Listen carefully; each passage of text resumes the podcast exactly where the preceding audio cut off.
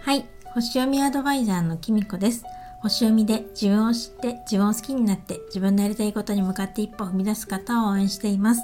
このチャンネルでは星読みのことや私の日々の気づきなどをお話ししています。今日は11月27日月曜日です。皆さんいかがお過ごしでしょうか？私はですね、今日午後からね、あの前から受けたかった講座があってですね、そのためにお仕事お休みにしたんですけれども、今日はね、あの夜の6時18 16分頃、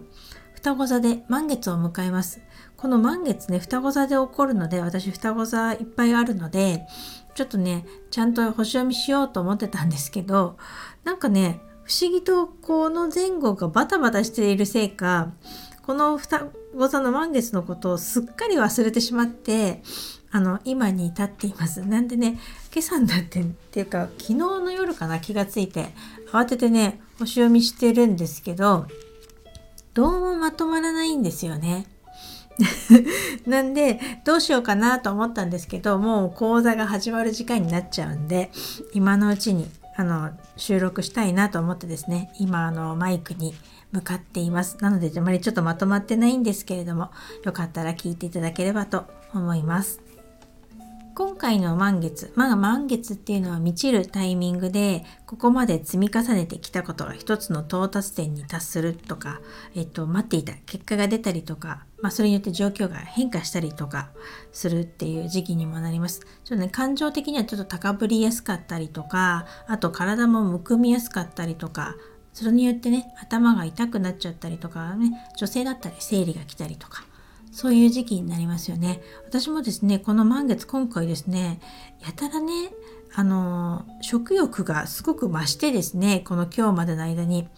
で、なんかバタバタ忙しかったっていうのもあるんですけど、やたらね、なんか食べてたんですよ。だからね、本当に私毎日体重計に乗ってるんですけれども、もうちょっとね、ちょっとやばいなって 思って、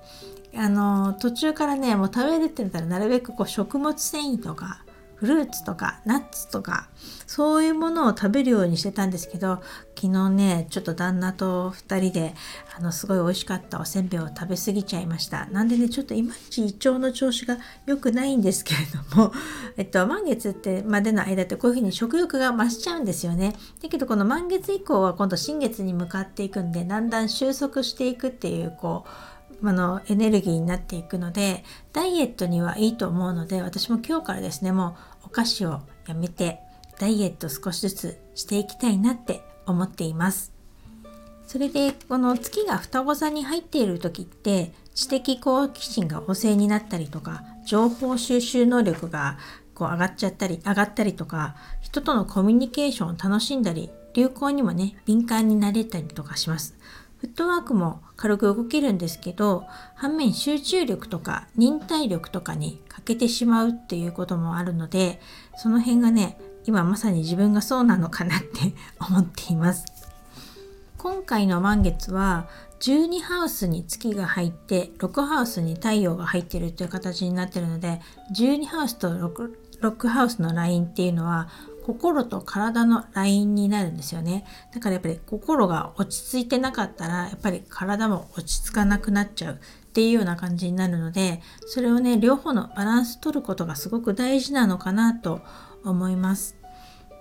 でそれで満月図を見るとですねやっぱりこう十何球の t スクエアっていうものができてるんですね。太陽と月とあと土星とで。でこれができてるとやっぱり情報とか人とかに振り回されがちになっちゃったりとかあのいろいろね迷っちゃって物事が決められないとか予定が決まらないとかあと気持ちが落ち着かなくなったりとかするんですよね。だからまさにね、自分は今これなんだなっていうのをね、本当に自分で満月図を見てですね、本当に思ってるんですけれども、なんで、これをね、なんかちょっとまとまるようにしたいなっていうふうに思ってるんですけど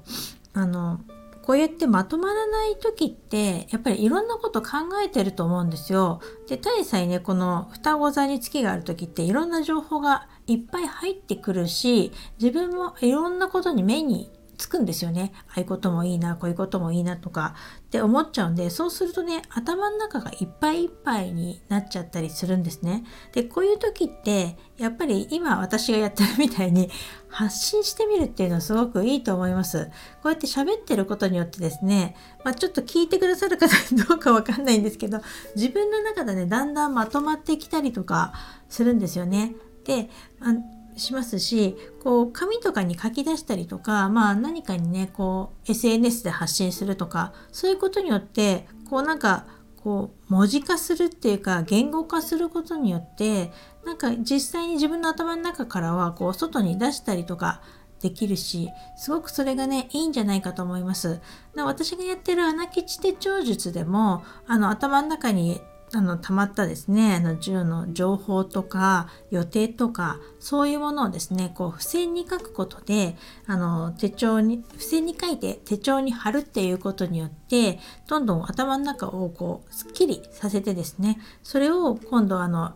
タスクをどんどんこなしていくとかっていうことを整理したりとかしていくんですけれどもそれって本当にすごくいいことだなと思うんですね。なんで私もですねあの今考えてることとかなんかあの思いついたことはですねなるべく付箋とかメモに書くようにして頭の中に留めておかないでなるべく外に出すようにしてるんですね。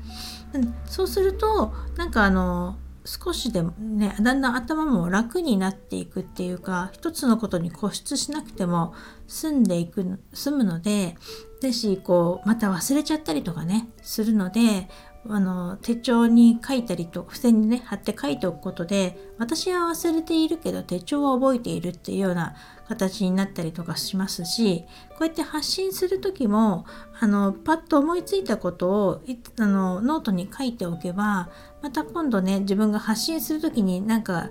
こういうことを思ってたなっていうことを思い出したりとかすることもできるのでまあ今ね私のようにちょっとまとまらないとか 頭の中がとっちらかってる人はですね是非そういうふうにね外に出すっていうことをねしていただければいいのかなと思います。今回の本当に満月はねそういうふうに自分で発信するにはすごくいい満月になっているので普段まあしてない方でもよかったらねやってみたらいいんじゃないかなと思います。なんかあの満月図を読んでるとちょっと中にはね人をちょっと煽るとかちょっとこう情報がオーバーに話されるようなあのこう言ってくるようなあの情報とかニュースとか飛び込んできそうな感じがするんですけれどもそういうのもねすごく見極めるのが大切かなって思います。なんか昨日セッションをね受けてくださった方がねちょっと自分のことを煽るような SNS を見てちょっと心がざわざわして嫌だったっていう話ちょっとされてたんですけれども本当にね今そういうふうにちょっと人の感情を煽るっていうことであの自分の方に向けさせようとしたりとか何かこう過剰ななね表現とかそういうものであの関心をこうこっちに持たせようとするようなことってあると思うんですよ。だけどそれをねちゃんと見極めるっていうこともすごく大切ですし反面ねやっぱりこう自分がこうキャッチーっていうか誰かに自分の情報を見てもらいたかったらまあちょっと効果的なタイトルとかそういうのも必要だとは思うんですよね。でだしそのそういうトーク力とか文章力とか、まあ、やっぱり必要だとは思うので逆にそういうのを自分の中で誰かを煽るっていうよりはそういうトークとか自分の文章をね磨きをかけてもいいんじゃないかなって思います。今あの太陽もあの火星とほとんど重なってるような状態になっているのですごい高い理想に向かって突き進むとかとってもパワフルな配置になっているので、うん、なんかそれもすごくいいとは思うんですけれども反面ねあの今月と太陽あの月と火星もねこう緊張の角度をとっているので割と感情に火がつきやすいっていうか火星がね自分の感情の感情にポッと火をつけたりとか激しくなったりとかちょっとカットしやすくなったりとかしてそれによってね喧嘩とかねあの争い事とか起こりやすいような感じがするので、まあ、ちょっと煽るような情報とかあのそのキャッチーすぎるっていうかうんなん人の関心をあの煽りすぎるような情報とかそういうのでこう争い事とかね喧嘩とか起こらないといいなって自分の気持ちもねあまりざわざわさせすぎないようなようにね気をつけたいなって思います。っていうのがね今回の満月なので是非ですねなんか自分で発信することとか楽しみつつもでも煽るような言葉とか情報とかにはちょっとあの注意して本当のね本質を見極めた上で判断するっていうのがすごく大事になってくるような満月になっているので是非あのそんな感じでいたしていただければと 思います。まとまってないよ、ほんと。ということで、ということでまとまってない割はね、長々話してしまいましたが、そんなか、あの、今日はこの辺にしたいと思います。まあ、満月なんでね、今日はね、私みたいにこう、ぼーっとしてる人とかね、考えがまとまらない人とか、あの、だるい人いると思うんですけれども、そんな時はですね、ゆっくりお風呂に入って、早く寝るっていうことしていきましょうね。私も今日は早く寝ます。それでは今日はこの辺で最後までお聴きいただきありがとうございました。またお会いしましょう。きみこでした。